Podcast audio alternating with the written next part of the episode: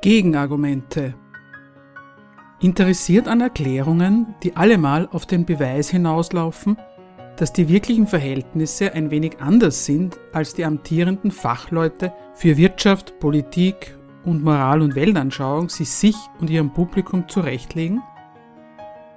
Die Sendung Gegenargumente bietet monatlich marxistische Theorie. Zeitgemäß ist das nicht. Aber was heißt das schon?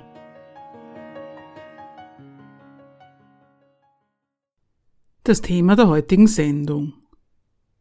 Die Moral und ihre großen Werte. Nichts wert. Die Moral gilt als hohes Gut, das die Menschen im Unterschied zum Tierreich als Krone der Schöpfung adelt. Das ist das eine.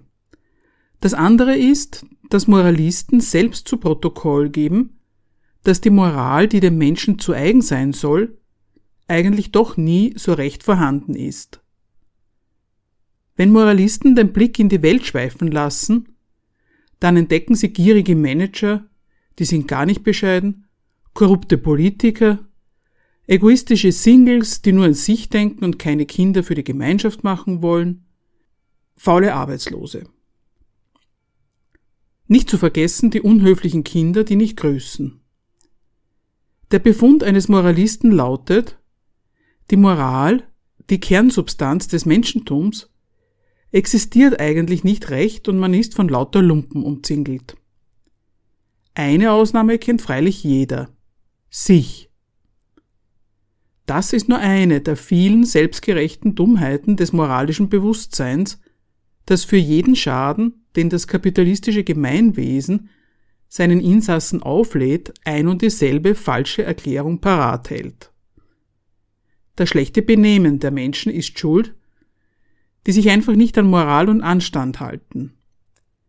Wären alle so tugendhaft wie man selbst, wäre die Welt in Ordnung und jeder hätte sein Auskommen. Das Anspruchsdenken, sonst heftig im Volk bekämpft, wird auf dem Feld der moralischen Tugenden von Politikern, Wirtschaftskapitänen und Priestern kräftig angestachelt. Anstand kann ein Mensch gar nicht genug haben. Für das politische Gemeinwesen stiftet die Moral offenbar einen erheblichen Nutzen. Für die Millionen kleiner Leute, die unter seine Räder kommen, taugt sie nichts. Warum, das soll im Folgenden geklärt werden, indem erläutert wird, wie moralisches Denken geht. Im ersten Teil geht es um das Prinzip des moralischen Denkens, im zweiten Teil sollen einzelne der viel gepriesenen Tugenden selbst auf den Prüfstand gestellt werden. Was ist das Prinzip des moralischen Denkens, beziehungsweise wie geht Moral? Die Moral gibt sich als Imperativ zu erkennen, als eine Forderung. Und fordern muss man nur, was nicht gilt, sonst müsste man es nicht fordern. Die Moral ist also eine Forderung. Und welchen Inhalt hat die Forderung?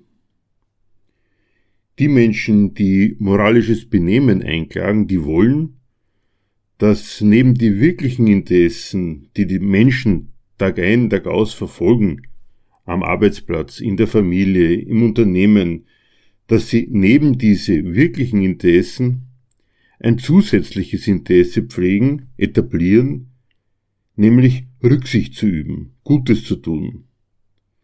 Das sollen sie zusätzlich zu den Interessen, die sie verfolgen, einhalten. Darin steckt eigentlich bereits ein vernichtendes Urteil über die Welt, in der wir leben. Denn wenn man das Gute einfordern muss als quasi zusätzliche Leistung, als zusätzliches menschliches Benehmen bei der Verfolgung der Interessen abverlangt, dann wohnt das Gute den Interessen, die die Menschen verfolgen, nicht inne. Dann ist das Gute mit den Interessen, die die Menschen haben und realisieren, nicht gegeben, sondern das Gegenteil davon. Nur deswegen fordert man ja das Gute möge Platz greifen. Das muss eine Gesellschaft sein, in der die Interessen, die die Menschen verfolgen, sie in Gegensätze bringen oder eine den anderen schädigt. Das muss eine Gesellschaft sein, in der nicht Harmonie, sondern Gegensätze walten. Die Moral will nun diese Gegensätze nicht tilgen, sondern beschränken. Um die Inhalte der Interessen, die die Menschen in Gegensatz bringen, kümmert sich ein Moralist nicht. Der will durch eine Zusatzanstrengung des guten Benehmens diese Gegensätze beschränken. Ebenso, dass sich jeder zu dem, was er tut und tun muss, am Arbeitsplatz, in der Familie, zusätzlich eine moralische Gesinnung zulegt, die zu guten Taten statt böser Werke führt. So wird da gedacht. Beispiele dafür, wie Moralisten argumentieren. Die sind immer gegen die Profitgier, haben aber nie eine Kritik am Profit. Die sind immer gegen die Wuchermiete, haben aber nie im Leben eine Kritik an der Miete gehabt. Profitgier nach Auffassung von moralisch gesonnenen Menschen schlecht. Profit selber in Ordnung. Da stellt sich doch die Frage, wie kann das sein? Ist das denn richtig, dass der Profit gut und mehr davon schlecht ist? Denn Gier drückt ja eigentlich nur die Steigerung aus. Wie kann denn eine gute Sache dadurch, dass mehr von ihr in die Waagschale gelegt wird, schlecht werden? Das spottet durch jeder Logik. Lohn und Profit zum Beispiel an, das ist durchaus gedacht. Die stehen nämlich auf jedem Niveau, auf jedem Preisniveau in einem Gegensatz. Und man weiß es. Warum wird der Lohn der Menschen in dieser Gesellschaft so schäbig behandelt, so knapp kalkuliert? Warum muss er immerfort sinken? Ja, weil jeder Euro weniger Lohn ein Euro mehr Gewinn ist. Da ist die Beschränkung des einen Interesses der Vorteil des anderen Interesses. Das ist auf jedem Niveau so, so dass es gar keinen Optimalpunkt gibt, von dem man sagen könnte, hier, wenn der Profit bei diesem Prozentsatz verbleibt, kommen gewissermaßen beide Interessen zur Deckung. Das Lohninteresse, das nie tief genug sein kann für den Profit, und das Profitinteresse stimmt hinten und vorne nicht. So wird aber gedacht. Die Gier beim Profit ist schlecht, der Profit selber geht in Ordnung. Welchen Fehler macht man mit dieser Art des Denkens und was ist seine Grundlage? Die Menschen erfahren die wirtschaftliche Ordnung und die Interessen, die es da gibt, als einen Gegensatz, als eine Schädigung. Und diese ihre Erfahrung, die legen sie nicht dieser Ordnung zur Last, sondern dem schlechten Benehmen der Menschen. Denn das ist ja der moralische Imperativ, der da den Ausweg zeigen will. Der will sagen, würde moralisch gehandelt, würden sich alle gut benehmen, von der Gier ablassen, ja dann würden nicht nur alle Interessen zum Zug kommen, sondern es würde auch gesellschaftliche Eintracht herrschen. Da würde Gemeinsinn und persönlicher Nutzen zur Deckung kommen. So wird gedacht. Diese Art zu denken, die haben Moralisten nicht einfach aus der Hüfte erfunden, sondern diese Art zu denken, die hat einen Ursprung und ein Vorbild im Staat und seinem Recht. Moralisten schauen in die Welt und prüfen alles Tun und Lassen ihrer Mitmenschen darauf hin, ist das gut oder ist das böse. Alles Tun und Lassen der Menschen wird verglichen an einer Messlatte des Guten bzw. des Bösen.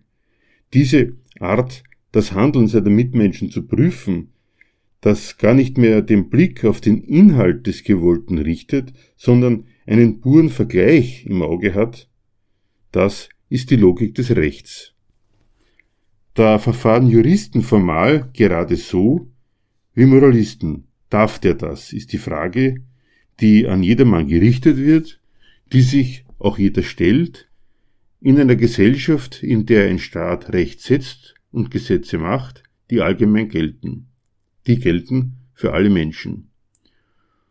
Und sie werden in allem, was sie tun oder lassen, immerfort an diesem Maßstab des Rechts gemessen.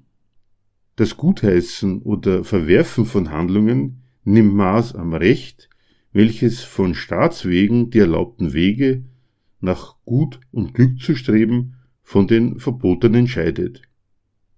Daher die Frage, darf der das? Ist das in Übereinstimmung mit dem Recht? Dann ist es Recht, verstößt es gegen das Recht, dann wird es bestraft. Was ist Inhalt des staatlichen Rechts und wie bezieht sich der Bürger darauf? Der Staat unterwirft alle demselben Recht. Die Substanz, der Kernbestand im modernen Rechtsstaat ist das, was man die Freiheit der Person nennt. Bei uns gibt es keine Leibeigenen. Da gehört nicht einer irgendjemand anderem. Die Menschen sind heute frei. Ihr Wille, sich um ihren Erfolg zu mühen, ist anerkannt. Sie müssen sich allerdings auch um ihren Erfolg mühen, weil diese Gesellschaft organisiert keine Arbeitsteilung, die die Mitglieder ernährt. Jeder muss seinen eigenen Erfolg beim Gelderwerb anstreben, das darf er aber auch. Die Personen sind eben frei. Und der Staat schützt auch das Eigentum.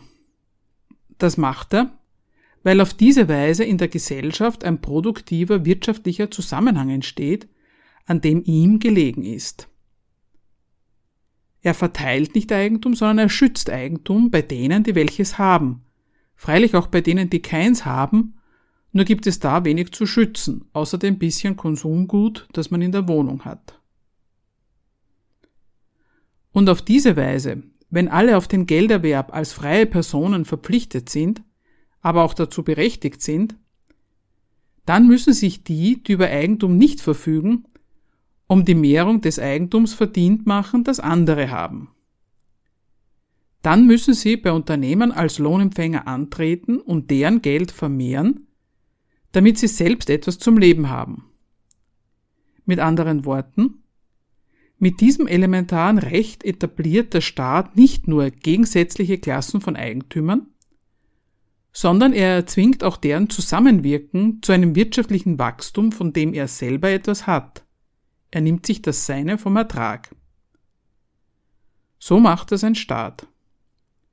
Warum und wie der Staat das macht, das wäre zu ergründen. Das ist aber nicht die Frage, die sich ein normaler Staatsbürger stellt. Der normale Staatsbürger begnügt sich nicht damit, die Regeln, nach denen er regiert und benützt wird, als äußeren Zwang zu akzeptieren und im Rahmen des Erlaubten auf einen grünen Zweig zu kommen. Die Staatsbürger entdecken, alles Leben in dieser Gesellschaft, das Wohnen, das Arbeiten, das Gesundheitswesen bis in die Privatsphäre hinein ist rechtlich geregelt. Die Frage, die Sie sich dabei stellen, ist, wozu kann ich das gebrauchen? Was leistet das für mich? Leute, die so fragen, stehen auf dem Standpunkt, weil das Recht in allen ihren Lebensregungen eine Bedingung ist, auf die sie treffen, ist es auch ein für sie brauchbares Mittel. Als Bedingung dafür, dass sie nach Kräften ihren Interessen nachgehen können, gewinnen sie dem staatlich verfügten Regelwerk ziemlich positive Qualitäten ab. Zum Beispiel, man muss sich vom Vermieter nicht alles bieten lassen. Der muss schon die Heizung in Stand setzen. Allerdings, man unterliegt auch selber Pflichten, muss pünktlich zahlen. Diese Art, auf einen staatlichen Gewaltakt der Rechtsetzung zu antworten, ist eine Akzeptanz dessen, was die Gewalt verhängt hat. Der Staatsbürger erwirbt sich so die Gewohnheit des Willens, sich der Gewalt des herrschenden Rechts zu beugen, durch eine Verstandesleistung eigener Art. Dass das Recht eine gute, für ihn brauchbare Sache ist, das macht er zum inneren Besitzstand seines Verstandes und Gemüts. Die Menschen machen zum Kernbestand ihrer inneren Überzeugungen, dass das Recht, weil Bedingung ihrer Lebensführung, auch eine für sie nützliche Sache ist. Wie sieht der Nutzen aus, auf den Sie dabei spekulieren? Der Nutzen, auf den sie spekulieren, der ist eigentlich rein negativer Art. Denn eines, und die Erfahrung bleibt den Menschen gar nicht erspart, leistet das Recht nicht. Das Recht garantiert keinem Menschen die Erfüllung seiner Interessen, Das tut das Recht nicht. Aber die Leistung, die dennoch dem Ding innewohnt, auf die spekuliert wird, ist die Interessen anderer zu beschränken. Die Einsicht in den Nutzen der Beschränkungen drängt sich dem Bürger auf, wenn er sich gewahr wird, wie sehr er auf die Einhaltung der Gesetze durch andere angewiesen ist, so oft er sich um Erwerb und Genuss bemüht. Die Beschränkung der anderen, das ist das, was die Menschen quasi als negativen Nutzen im Auge haben. Der positive Nutzen, auf den sie spekulieren, die Erfüllung ihrer Interessen, bleibt in ihrem Leben eine Spekulation, die enttäuscht wird. Und auf diese Enttäuschung reagieren moralisch gesonnene Menschen so. Sie treiben die Art, wie sie das Recht, dem sie unterliegen und das sie wie ein Mittel behandeln, schön färben eine Stufe weiter.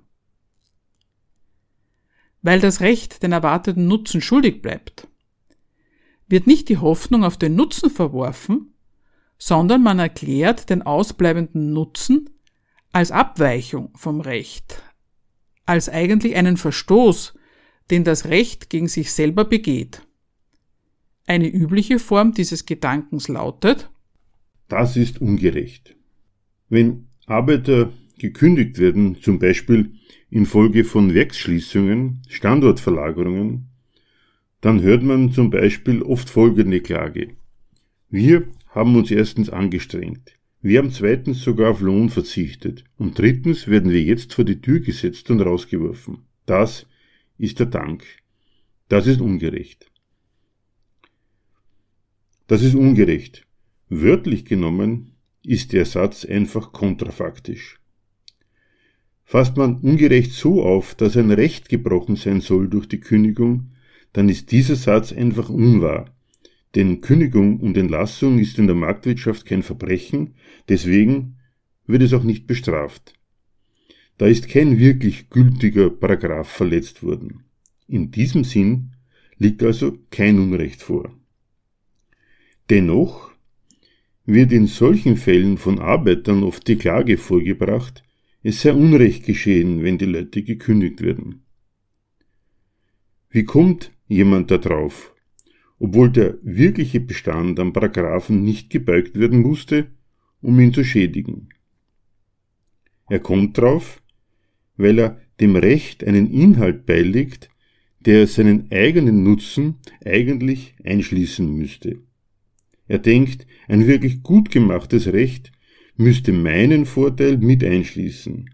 Wenn der aber jetzt ausbleibt, dann muss das Recht in diesem wohlverstandenen Sinne gebeugt worden sein. Das Recht verstößt gegen sich selbst, weil es den eigentlich von mir erwarteten guten Inhalt, der auch meinen Vorteil mit einschließt, nicht liefert. Das ist der Gedankengang, den man vielleicht eine weitere Form der, Versuch, der Versubjektivierung nennen kann. Weitergehende Form der Versubjektivierung in folgendem Sinn. Die normalen Menschen in unserer Gesellschaft beherrschen alle die Frage, darf einer das oder dies oder darf er es nicht? Und dieses Gutheißen oder Verwerfen von Handlungen nimmt Maß an den objektiven Rechtsvorschriften. Da haben sie das Recht in seiner unmittelbaren wahren Gestalt zum inneren Besitzstand ihres Verstandes und Gemüts gemacht. Sie lesen mit besonderem Interesse den Chronikteil der Zeitungen, wo eingebrochen und vergewaltigt wurde, obwohl sie nicht zu den Geschädigten gehören. Aber es interessiert sie, ob nach dem Maßstab des Rechts gehandelt wird. Der Fortgang bei der Gerechtigkeit, der mit Versubjektivierung gemeint ist, liegt darin, dass die Einbildung, das Recht und der eigene Nutzen müssten zusammenfallen, einen Maßstab fabriziert, der nicht mehr in der Wirklichkeit vorfindlich ist. In der Wirklichkeit gibt es das Recht und die Paragraphen. Wer aber sagt, ich will Gerechtigkeit, der fabriziert einen neuen Maßstab, den es in der Welt nicht gibt, aber der seiner subjektiven Fantasie, seiner Vorstellung, seinem inneren Wollen entspricht. Gerechtigkeit ist ein Recht, in dem nicht nur die Beschränkungen anderer, sondern auch mein Nutzen gleichermaßen enthalten ist. Wenn man schon einmal dabei ist, die Maßstäbe des Guten in der Welt, die, wenn sie gelten würden, jedem Erfolg bescheren und den Gemeinsinn auch noch fördern würden, wenn man schon dabei ist, das aus einer eigenen Vorstellung von Gerechtigkeit zu generieren, dann hat die subjektive Fantasie eigentlich keine Grenzen mehr. Wer Gerechtigkeit sagt, der stellt sich vor, der eigentlich gute Maßstab, der da gelten müsste, um dies zu leisten, das wäre ein Recht, das den Nutzen aller einschließt. Man kann aber auch fortgehen und sagen, der eigentlich gute Maßstab wäre, dass alle Menschen Gemeinsinn an den Tag legen, nicht nur an sich denken oder Ehrlichkeit walten lassen oder Nächstenliebe. Gemeinsam ist all diesen Maßstäben moralischen Urteilens die Sehnsucht der Menschen nach einem Maßstab, mit dem Erfolg und Harmonie im Großen und Ganzen zur Deckung kommen.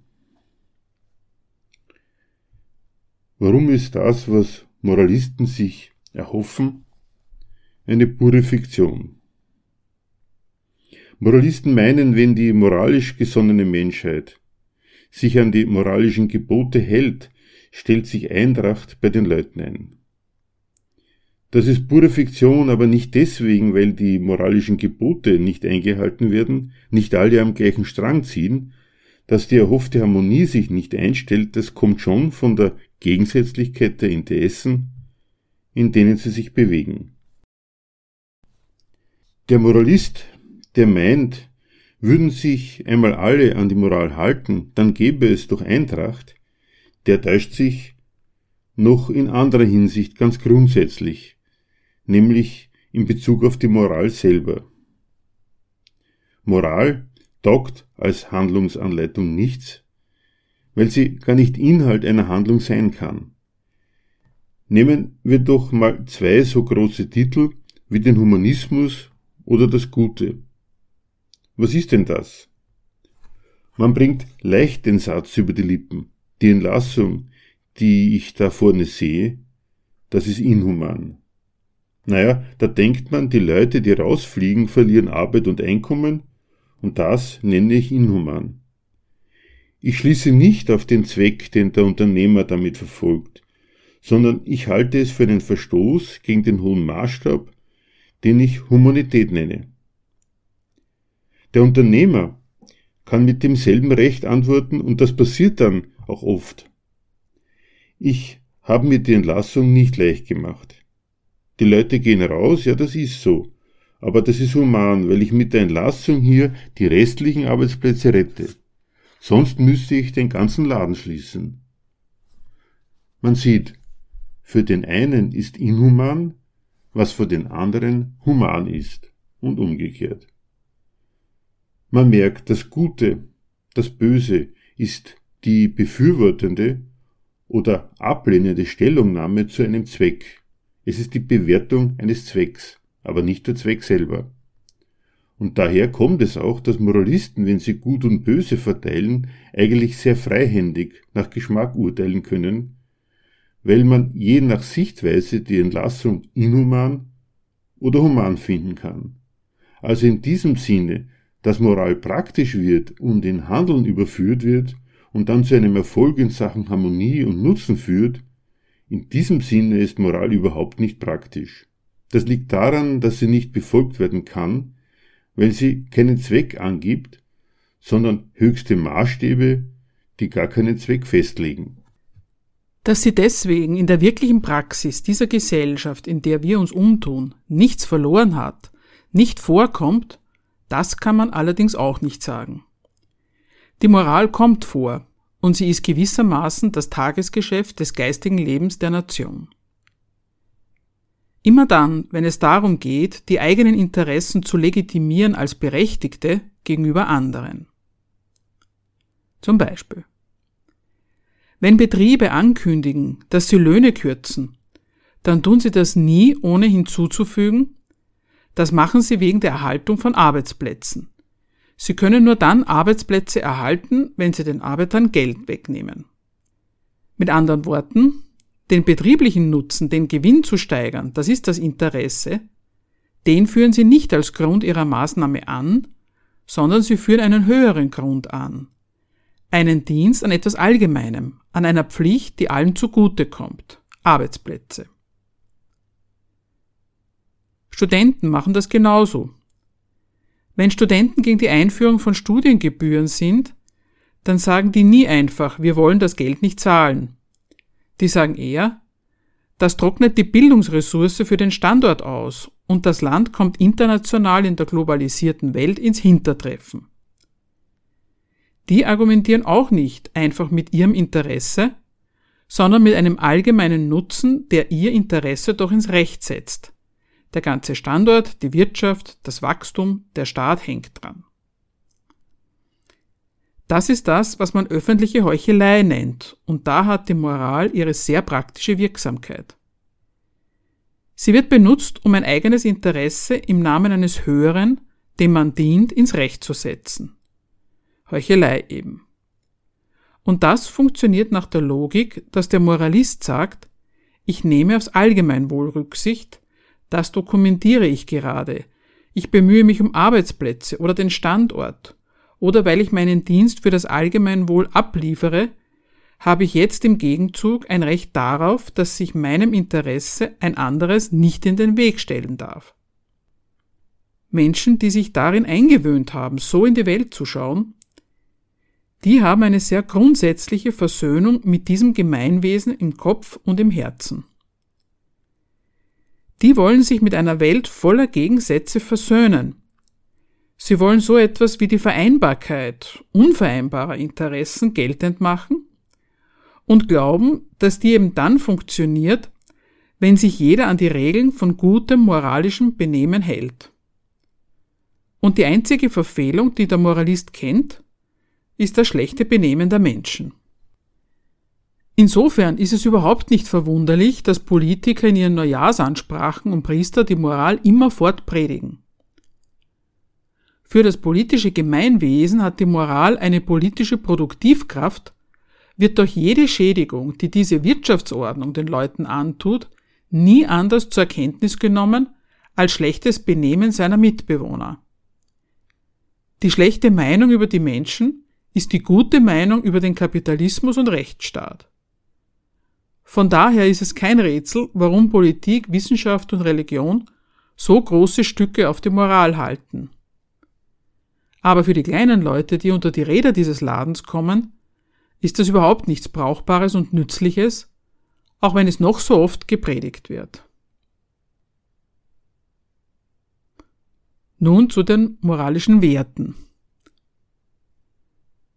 Zu den moralischen Maximen, die für moralische Menschen fast wie Lebenshilfen gelten, wie Tipps, wie man gut durchs Leben kommt und in der Gesellschaft für Ordnung und Harmonie sorgt, gehören unter anderem Fleiß, die Sparsamkeit, die Bescheidenheit, die Ehrlichkeit, Altruismus oder religiös ausgedrückt die Nächstenliebe und die Höflichkeit. Im Folgenden sollen insbesondere die Werte Altruismus und Höflichkeit auf den Prüfstand gestellt werden. Vorab eine Vorbemerkung zu dieser Kritik. Die Kritik an den moralischen Werten ist kein Plädoyer für die Umkehrung dieser Werte. Das wäre ein Missverständnis.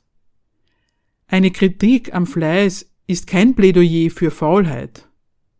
Eine Kritik der Ehrlichkeit, kein Plädoyer für die Lüge. Eine Kritik des Altruismus, kein Plädoyer für den Ego Egoismus und eine Kritik an der Höflichkeit, kein Plädoyer für die Unhöflichkeit. So ist es nicht gemeint. Wie es gemeint ist, das soll im Folgenden am Beispiel des Altruismus und der Höflichkeit gezeigt werden.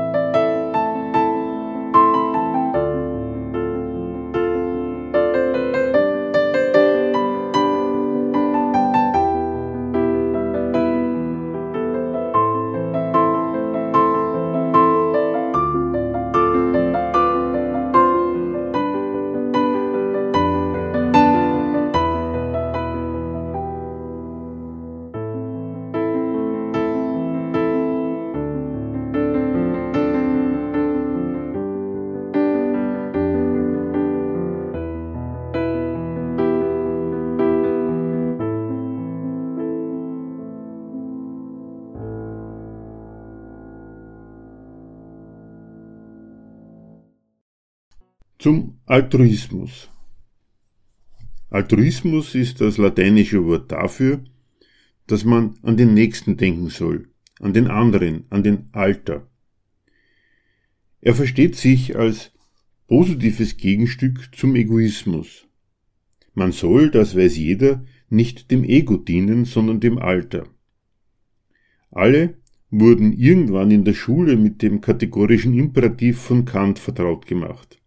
Eine Fassung davon lautet, man soll den anderen nie als bloßes Mittel, sondern immer auch als Zweck nehmen.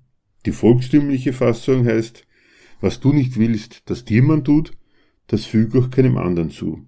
So etwas haben wir alle gelernt. Diene dem Alter, nicht dem Ego. Das ist gut. Altruismus ist die Maxime, die gilt. Ist es tatsächlich so, dass Ego und Alter sich prinzipiell ausschließen müssen? Warum ist der Egoismus so verteufelt? Warum ist der Egoismus in aller Munde? Weil man ihn zurückweisen will. Der Egoismusvorwurf, dieses Denk nicht an dein Interesse, sondern kümmere dich um das Interesse des anderen, ist der Sache nach eine falsche Theorie über den Gegensatz, in dem die Menschen in dieser wirklichen Welt mit ihren Interessen stehen. Falsch deswegen, weil damit behauptet wird, dass das Interesse, das ein Mensch hat, per se Quelle des Schadens ist für andere. Insofern es nämlich sein Interesse ist und nicht das des anderen. Stimmt das? Ist das wirklich so, dass das Interesse per se Quelle eines Schadens ist, weil es nur meines ist? Wenn man sich das am Beispiel einer Wohngemeinschaft einmal überlegt, am Frühstückstisch will der eine ein Ei, der andere auch. Dann machen sie zwei Eier, da werden durch zwei Interessen angemeldet und bedient, ohne dass ein Schaden entsteht und sich zwei Menschen ins Gehege kommen. Folgt man allerdings der Aufforderung des Altruismus, spielt sich am Küchentisch dann folgendes Drama ab. Man geht mit den gekochten Eiern zum Küchentisch und setzt sich gegenüber. Man hat gelernt als Altruist, man denkt nicht an sich, sondern an den anderen. Also ich gebe dir meine, du gibst mir deine. Dann ist gerade alles wie zuvor. Dann hätte man diese Übung lassen können. Und überhaupt, warum ist denn das Alter, der andere, der doch auch ein Ego ist, besser als das eigene Ego? Aus dem bloßen Umstand, dass ein Mensch ein Interesse vertritt, das seines ist, vielleicht auch nur seines, folgt überhaupt nicht eine Schädigung anderer Menschen, die man gewissermaßen rückgängig machen müsste dadurch, dass man nicht mehr an sein Interesse, sondern an den anderen und dessen Interesse denkt.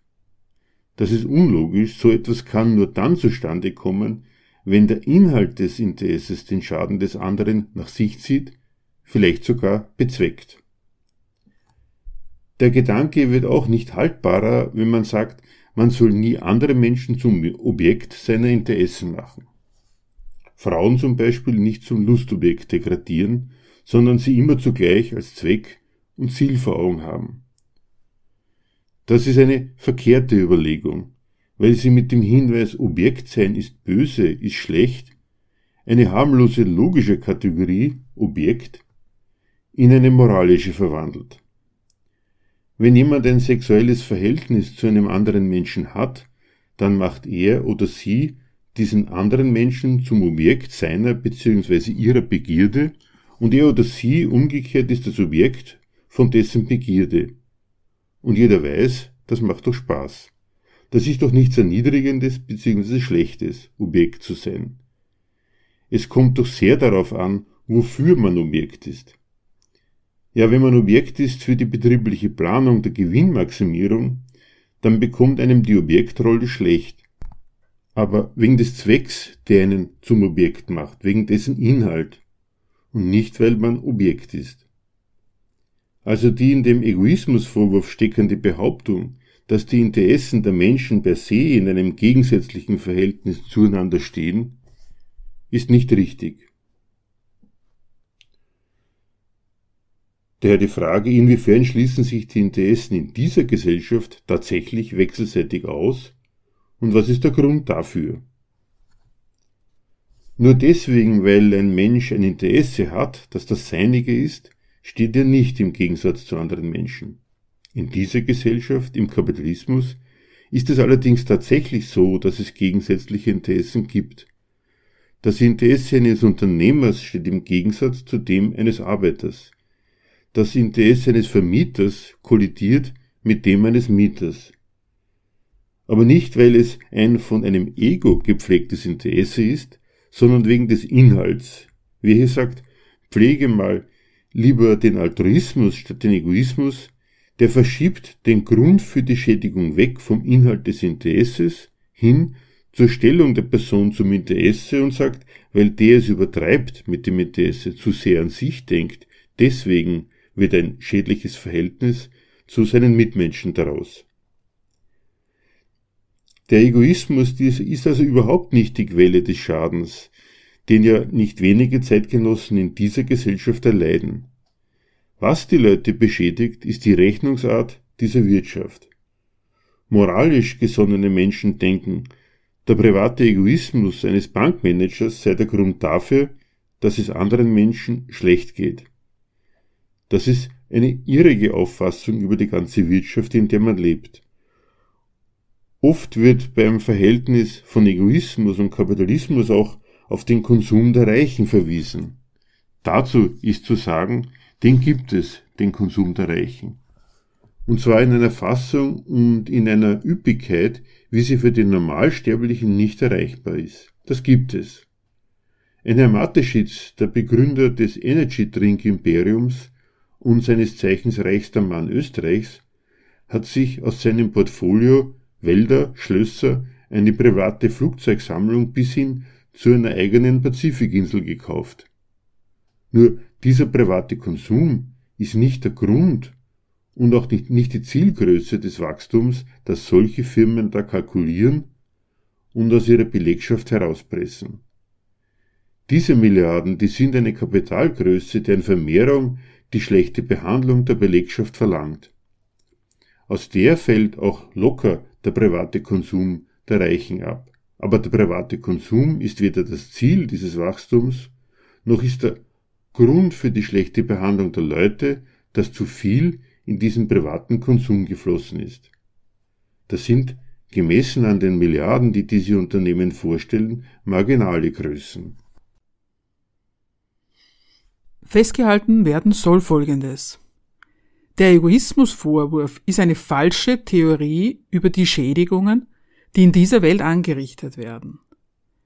Die von uns geleistete Kritik am Altruismus ist daher kein Plädoyer für das Gegenteil, den Egoismus. Egoismus ist die bürgerliche Fassung eines falschen Materialismus. Falsch deswegen, weil der, der sich zum Egoismus entschließt und sagt, ich raffe wo nur möglich, seine materielle Befriedigung innerhalb der Schranken und Gegensätze suchen will, die das für die meisten Menschen so schwer machen. Er will, dass innerhalb dieser Schranken sein Ego auf die Kosten kommt.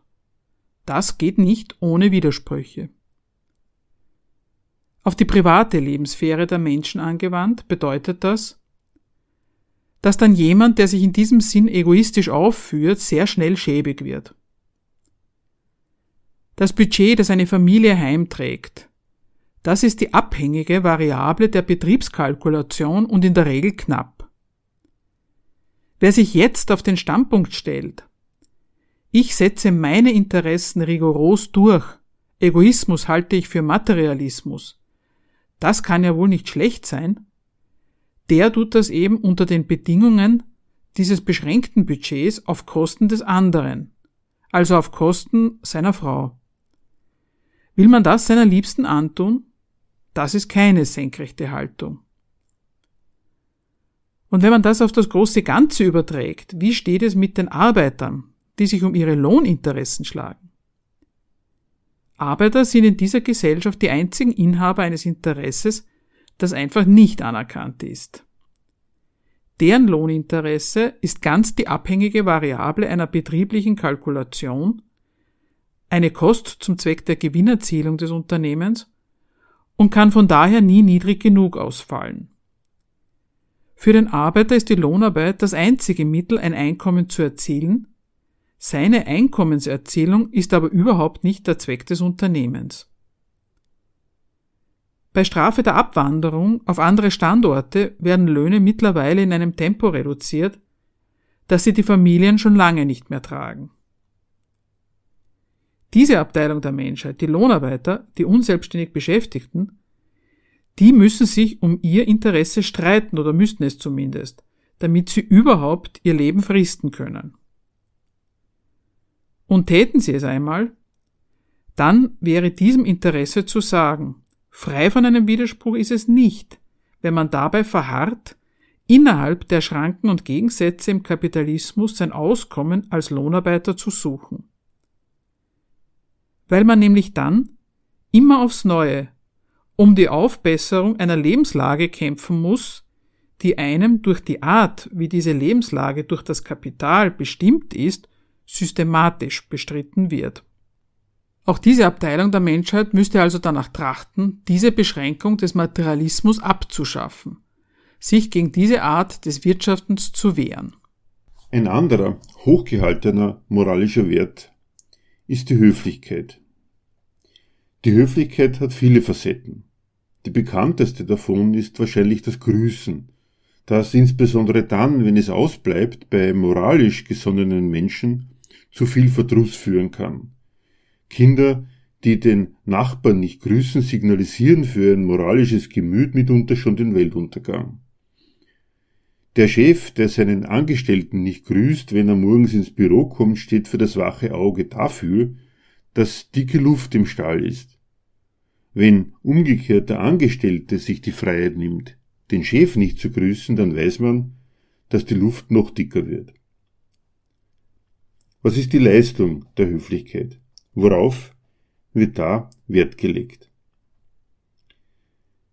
In der Höflichkeit der Grußrituale legen moralisch gesonnene Menschen Wert darauf, dass das jeweils andere Subjekt, das da grüßt oder nicht grüßt, in der Art, wie es die Etikette wahrt, bekannt gibt, ob und wie sehr es bei sich Mäßigung walten lässt und dem anderen gegenüber Anerkennung zollt. In der Etikette der Höflichkeit begegnen sich Menschen in hierarchisch geordneten Positionen als formell Gleiche, auch eine Art, an die Vereinbarkeit unvereinbarer Interessen zu glauben. Auch hierarchisch sehr unterschiedliche Funktionsträger werden formell als Gleiche behandelt. Es wird gesiezt, egal ob das der Besitzer einer Firma ist oder bloß der Hilfsarbeiter. Es wird gesiezt und darin der anderen Person Anerkennung gezollt. Zugleich merkt man noch in diesen Ritualen der Höflichkeit, dass die gegensätzlichen Figuren, die sich da als formell Gleiche begegnen, diesen Ritualen einen Stempel aufprägen, der davon zeugt, dass sie doch ein bisschen gegensätzlich und nicht gleiche sind. Der höfliche Mensch kennt nämlich Regeln. Wer muss denn wohl zuerst grüßen? Der Chef den Angestellten oder umgekehrt? Da merkt man die Gleichheit gilt einer Hierarchie und im Praktizieren des Gleichheitsrituals, alle werden gesiezt, wird der Unterschied, um den es geht, noch deutlich. Nicht nur Grußrituale sind von Bedeutung. Eigentlich lässt der Höfliche keine Lebensregeln aus, um durch die Etikette, die man da an den Tag legt, sein Gegenüber zu taxieren. Wie verhält sich dieser Mensch zu Anstand und Sitte? Ist er mit seinem Willen und seinen Absichten auf Moral geeicht oder eher nicht? Die Feiertage sind immer eine Hochzeit für so etwas, wenn man an die vielen Verwandtschaftsbesuche denkt. Wie steht es um die Höflichkeit? Insbesondere bei den Tischsitten kann man da viel falsch machen. Wenn Menschen solche Rituale der Höflichkeit pflegen, tun sie das nicht ganz ohne Berechnung. Höflichkeit als Mittel. Selbst der Höflichkeit des Grüßens der Etikette wird noch die Spekulation auf einen Nutzen beigemessen. Man sagt nämlich, mit dem Hute in der Hand kommt man gut durchs ganze Land. Mit der Höflichkeit kommt man zu etwas. Stimmt das? Stellen wir diese Behauptung an einem Beispiel aus der Arbeitswelt mal auf den Prüfstand. Natürlich gibt es moderne Unternehmensführer, wenn die am Wochenende eine Sonderschicht anberaumen, dann lassen sie einen Abteilungsleiter antreten und fragen ihn, käme Ihnen eine Überstunde ungelegen? Da merkt man, er trifft auf ein Gegenüber, und darauf rechnet er auch, bei dem diese höfliche Ansprache ein Schmiermittel bei der Durchsetzung einer Anforderung ist. Und in den modernen Zeiten, in denen wir leben, ist es das mitunter sogar. Denn der, der bloß Diener ist, der also nach seinem Arbeitsvertrag eigentlich weisungsgebunden arbeitet, legt größten Wert auf das Bewusstsein, dass er doch in Wirklichkeit Herr des Verfahrens und ein Freier ist. Der lässt sich also gern so ansprechen, wie wenn es in seine Entscheidungsfreiheit gelegt würde, was der Chef von ihm verlangt. Das geht dem runter wie Butter, weil er die Einbildung pflegt, nicht einfach Untergebener, sondern Herr des Verfahrens zu sein, zumindest ein gleichberechtigter Herr des Verfahrens. Wenn das aber nicht runtergeht wie Butter, dann hat der Chef ein anderes Mittel parat. Er sagt, die Überstunde muss sein und Sie treten an. Und da merkt man, für die, die wirkliche Mittel haben, ihre Interessen durchzusetzen, da mag die Höflichkeit ein Schmiermittel sein, mit dem es eleganter geht, aber es ist eine verzichtbare Leistung, eine verzichtbare Tugend, und man kommt auch anders an sein Ziel, weil die wirklichen Machtmittel den durchschlagenden Erfolg bringen. Und weil das so ist, geht dasselbe Prozedere aus der Optik des Untergebenen nicht. Der Angestellte, der das Büro betritt, der kann natürlich seinen Chef imitieren und sagen, käme Ihnen eine Lohnerhöhung ungelegen?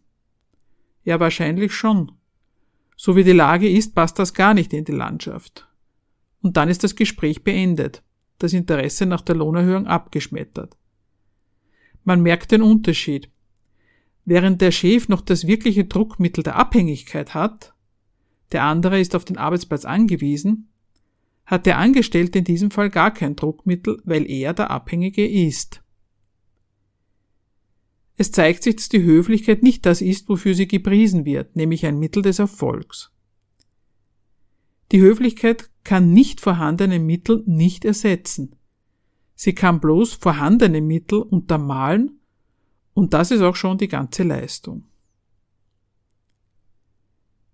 Dass die Moral für das politische Gemeinwesen einen erheblichen Nutzen stiftet, für die Millionen kleiner Leute, die unter seine Räder kommen, aber nichts taugt, ließe sich natürlich auch an Werten, Fleiß, Bescheidenheit, Ehrlichkeit beweisen, würde aber den Rahmen der heutigen Sendung sprengen.